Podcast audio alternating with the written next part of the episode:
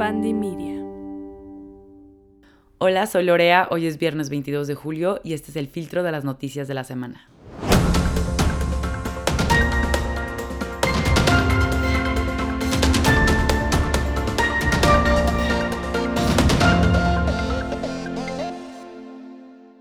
Hola, ¿qué tal? ¿Cómo están todos? Bienvenidos a El Filtro con su periodista de confianza, Laura Presiriarte. Espero se encuentren muy bien y estén listos para escuchar todo lo que pasó esta semana, porque la verdad es que hubo muchas noticias muy relevantes.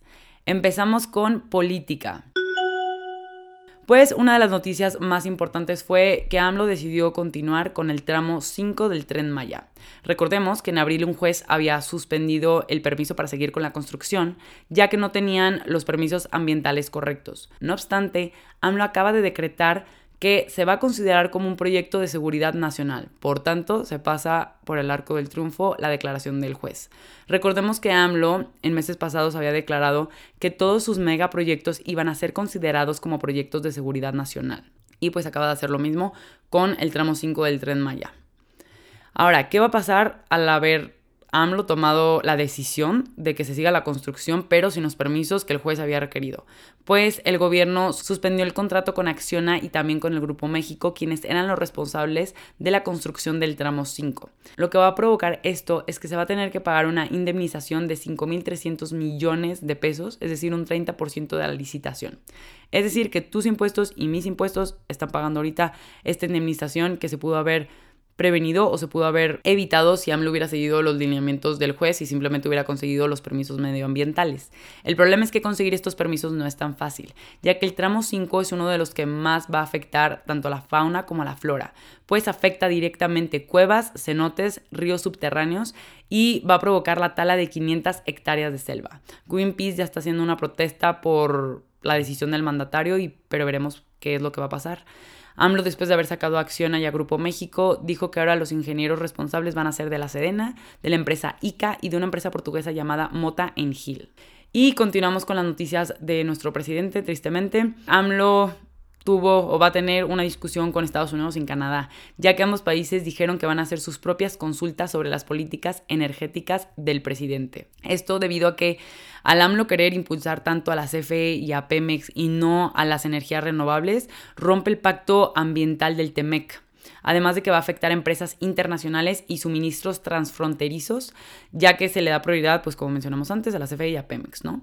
¿Qué es lo que pasa con la, reforma energética? AMLO dijo que no va a apostar por las energías renovables porque es más importante salvar estas dos empresas mexicanas, ya que, pues según él, todo el mundo conspira contra nosotros, básicamente, y Estados Unidos se quiere quedar con todo nuestro dinero. Pero la realidad es que lo único que provoca es más contaminación y una problemática internacional de los países de Norteamérica.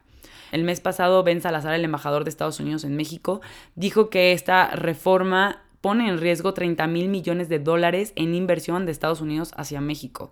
Y Estados Unidos, el gobierno de Estados Unidos aseguró que si AMLO continúa con esto y no hay una mejor negociación, va a poner aranceles punitivos, lo cual simplemente traerá a la economía mexicana al piso. El gobierno mexicano dijo que buscaría una solución mutuamente satisfactoria. Veremos qué pasa. Por otro lado, el medio de comunicación Animal Político publicó una investigación en donde reveló que el CONACYT bajó en un 83% las becas de posgrado de 2018 a 2021, ¿Qué pasó en 2018? Pues si nuestro querido presidente entró al gobierno. En 2021 hubo 742 becas de maestría y doctorado para el extranjero, un 80% menos que en 2018, cuando eran 4.600. Este número de alumnos de becados de 2021, lo que mencionamos antes de 742, es el menor número de alumnos becados en 10 años. Recordemos que la directora del CONACYT, María Elena Álvarez, maneja una línea muy similar a la del presidente, en donde han incluso declarado que para qué los estudiantes tienen que irse al extranjero si aquí hay muy buenos programas. Las becas nacionales bajaron también de 32.000 a 26.505 en 2021. Y recordemos que actualmente México es uno de los países que cuenta con menos doctores, y no me refiero a médicos, sino a personas que estudiaron un doctorado en el mundo. Menos de un 1% de la población cuenta con un doctorado en nuestro país. En Nacional, definitivamente la noticia más relevante fue la captura de Rafael Caro Quintero, uno de los narcotraficantes más famosos. El sábado fue detenido en un operativo de la DEA y la Marina Mexicana. De la DEA no es tanto que participaron en el evento, sino que eh, contribuyeron con la inteligencia detrás ¿no? del operativo. Eh, bueno, lo capturaron, actualmente está detenido y va a enfrentar evidentemente todos los cargos que se tienen en su contra, pero además el narcotraficante tiene una demanda por pensión alimenticia de su esposa. Es decir, a pesar de todo el dinero que ha ganado como narcotraficante, no pagó la pensión para su hijo. Recordemos que la DEA es una de las agencias que más razones tiene para querer atrapar a Rafael Caro Quintero, ya que él fue el responsable del homicidio y la tortura de Kiki Camarena, un agente de la DEA que murió en el 85. No fue definitivamente Rafael Caro Quintero quien lo torturó directamente, pero fue quien mandó torturarlo. Estados Unidos está por tanto pidiendo la extradición del narcotraficante, sin embargo, yo creo que será difícil que AMLO acceda a esto, ya que en muchas ocasiones ha dicho que la DEA es una fábrica de delitos y, bueno, sigue con el discurso nacionalista, ¿no? Ese mismo día que atrapan a Rafael Caro Quintero, se cae también un helicóptero de la Marina en Los Mochis. Hubo 14 muertos. Hasta el momento no se sabe por qué cayó, si fue algo que, como un tipo atentado y que hicieron algo al helicóptero o que fue un accidente. Recordemos respecto a Rafael Caro Quintero que en 2013 quedó libre después de pasar 28 años en la cárcel de los 40 que le tocaban. Realmente salió por una technicalidad judicial y estaba prófugo. Carlos Loret de Mola reveló una investigación en donde aseguró que el Chapo lo protegió cuando sale y le dio todo el apoyo y estuvo escondido hasta ahora que lo atraparon. Y tristemente, retomando el tema de los feminicidios, esta semana fue asesinada Raquel Padilla, una mujer de 35 años. La quemaron, literalmente le lanzaron alcohol y le prendieron fuego. Raquel había denunciado en mayo ante la fiscalía con fotos que un vecino suyo la estaba amenazando y molestando, el vecino le había pintado en su pared la siguiente frase, te vas a morir machorra, te voy a quemar viva. Porque además de esto, eh, le tiraron cloro en el pecho, no le pasó nada o no le pasó nada grave, pero había denunciado esto y la fiscalía no hizo nada hasta ahora, que ya está muerta después de haber sido quemada, pasó tres días en el hospital, pero no pudo salvarse porque el 90% de su cuerpo estaba quemado. Ella era madre de un hijo con autismo y epilepsia y había denunciado que este vecino problemático la amenazaba constantemente porque su hijo hacía ruido, ¿no?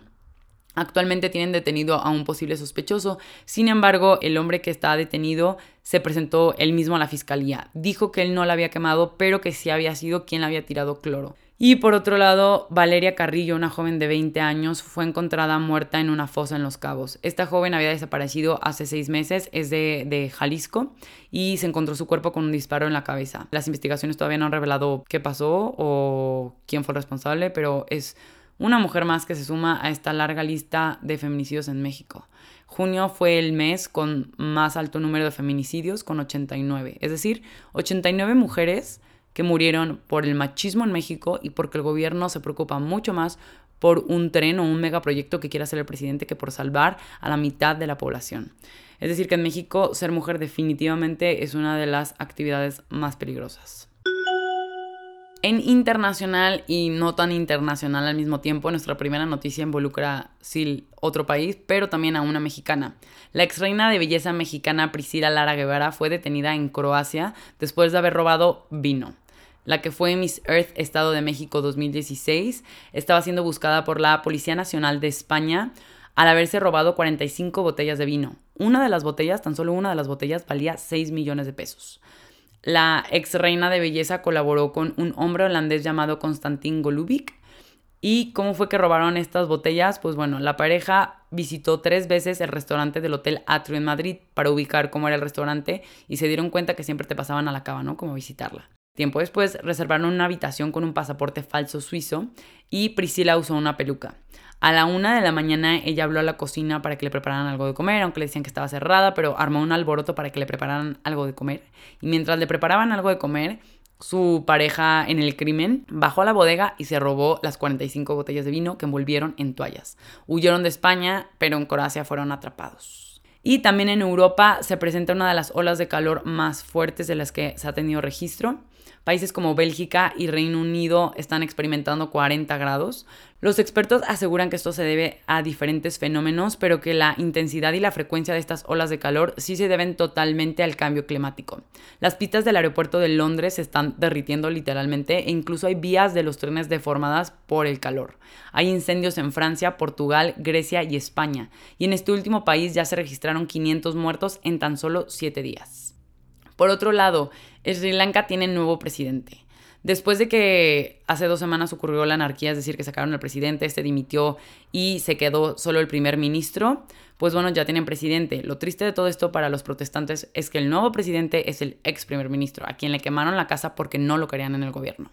El nuevo presidente juró ayer como mandatario y se llama Ranil Wickremesinghe. Espero estar diciéndolo bien, pero la verdad es que está bien complicado el apellido.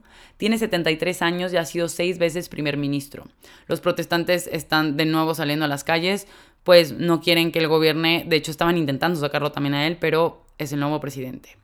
Y hablando de presidentes, India tiene a su primera presidenta tribal de una región marginada. Su nombre es Narendra Modi y bueno, se presenta tal cual a tomar su puesto con un sari típico, entonces es un orgullo para todas las mujeres, sobre todo de comunidades marginadas. Respecto a Elon Musk y Twitter, ¿qué ha pasado en este caso? Pues bueno, un juez le dio razón a Twitter al decir que Musk no tenía razón para retractarse de la compra y que había un contrato firmado. Entonces se van a ir a un juicio de cinco días en octubre. Recordemos que la compra de Twitter se iba a hacer por 44 mil millones de dólares y ahora Musk, depende del juicio, deberá de pagar una indemnización. También se definirá todo, todo en octubre. Recuerden que Musk dijo que no iba a comprar Twitter por la situación de los bots. Sin embargo, hay expertos que están asegurando que realmente fue porque era un mal negocio. Es decir, Twitter cotiza ahorita en la bolsa por debajo de 40 dólares por acción y Musk iba a pagar alrededor de 54.2 por acción. Entonces, no era realmente un muy buen negocio. Twitter aseguró que están muy molestos, pues cada vez que Musk dice, cuando dijo que iba a comprar, subieron las acciones, cuando dijo que ya no lo iba a comprar, cayeron las acciones, entonces aseguran que están jugando con la plataforma. En deportes, este fin de semana hay Fórmula 1, es el Gran Premio de Francia en el circuito Paul Ricard. El año pasado, recordemos, ganó Verstappen en primer lugar, en segundo lugar Lewis Hamilton y en tercero Checo Pérez. A ver qué pasa este fin de semana. Y por otro lado, el futbolista Dani Alves llega a México el sábado para firmar con los Pumas después de abandonar al Barcelona. En curiosidades, Netflix reveló que perdió un millón de suscriptores en el segundo trimestre del año. No obstante, sus ingresos crecieron un 9%, llegando a los 7.900 millones de dólares. Recordemos que Netflix había dicho que tenía pensado perder 2 millones de suscriptores en este periodo, sin embargo fue solo la mitad. Actualmente tienen 221 millones de suscriptores titulares, es decir, la gente que paga, no todos los que se comparten contraseña, y anunciaron un nuevo plan barato con comerciales para 2023. Habrá que ver si esto funciona, pues una de las ventajas del streaming era justo eso, no tener anuncios. Veremos si alguien puede regresar a cuando veíamos la televisión y pues te aguantabas todos los anuncios, ¿no? Por otro lado, la mariposa monarca migratoria está en peligro de extinción oficialmente. Acaba de entrar en la lista roja de la Unión Internacional para la Conservación de la Naturaleza de Especies Amenazadas. ¿A qué se debe que entró en esta lista? Principalmente a la tala ilegal y a la deforestación. Esta mariposa es una subespecie de la mariposa monarca y migra hasta 4.000 kilómetros cada año. Por otro lado, en México, una marca yucateca llamada Yucachulas denunció que Shane, la marca china de ropa, que lo hace todo online, se apropió de un diseño suyo. No han revelado si van a denunciar, pero están pidiendo apoyo del resto de sus seguidores para que no compren en Shane un diseño que finalmente es Maya y que en esta página china se compra por un precio mucho más barato. Recordemos que Shane es una de las marcas más contaminantes en el mundo y que aunque se ha intentado descifrar cómo es que venden la ropa tan barata y se tienen ideas definitivamente que es por explotación de, de los trabajadores y por no pagar los mismos aranceles, aún no se define totalmente cómo es que logran hacerlo. Y siguiendo con el tema de Shane, como comentario final quería hacer una reflexión sobre qué tan conscientes somos de la ropa que compramos. Aquí les traigo unos datos que igual les va a afectar o les va a hacer pensar un poquito más cada vez que vamos a una tienda a resurtir nuestro closet.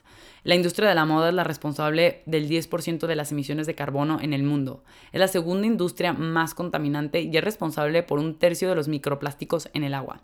Además es responsable del 20% de gasto en agua a nivel mundial y 85% de los textiles acaban en los basureros después de un año. Yo sé que ahorita con el fast fashion es, es, muy difícil resistirnos a reinventar nuestro closet constantemente, pero habría que pensar, estoy comprando cada semana más ropa y luego al mes sacándola o donándola y pensando que esto es sustentable. Realmente se ha visto que desde, 2000, desde el año 2000 hasta 2014 hubo un incremento del 60% en el consumo de ropa y tan solo en la pandemia el aumento fue del 18.3%. Principalmente ahora la puedes pedir a tu casa, a la vez no te gusta y la regresas, lo cual implica también contaminación definitivamente de los paquetes. Pero finalmente toda la fast fashion, es decir, Zara, HM, Shane, Forever 21, son marcas que contaminan. Hay algunas que están sujetas a más restricciones o a más reglas, como puede ser Sara al ser una empresa española, pero Shane al ser China, pues no sabemos muy bien de dónde o cómo es que produce todos sus productos.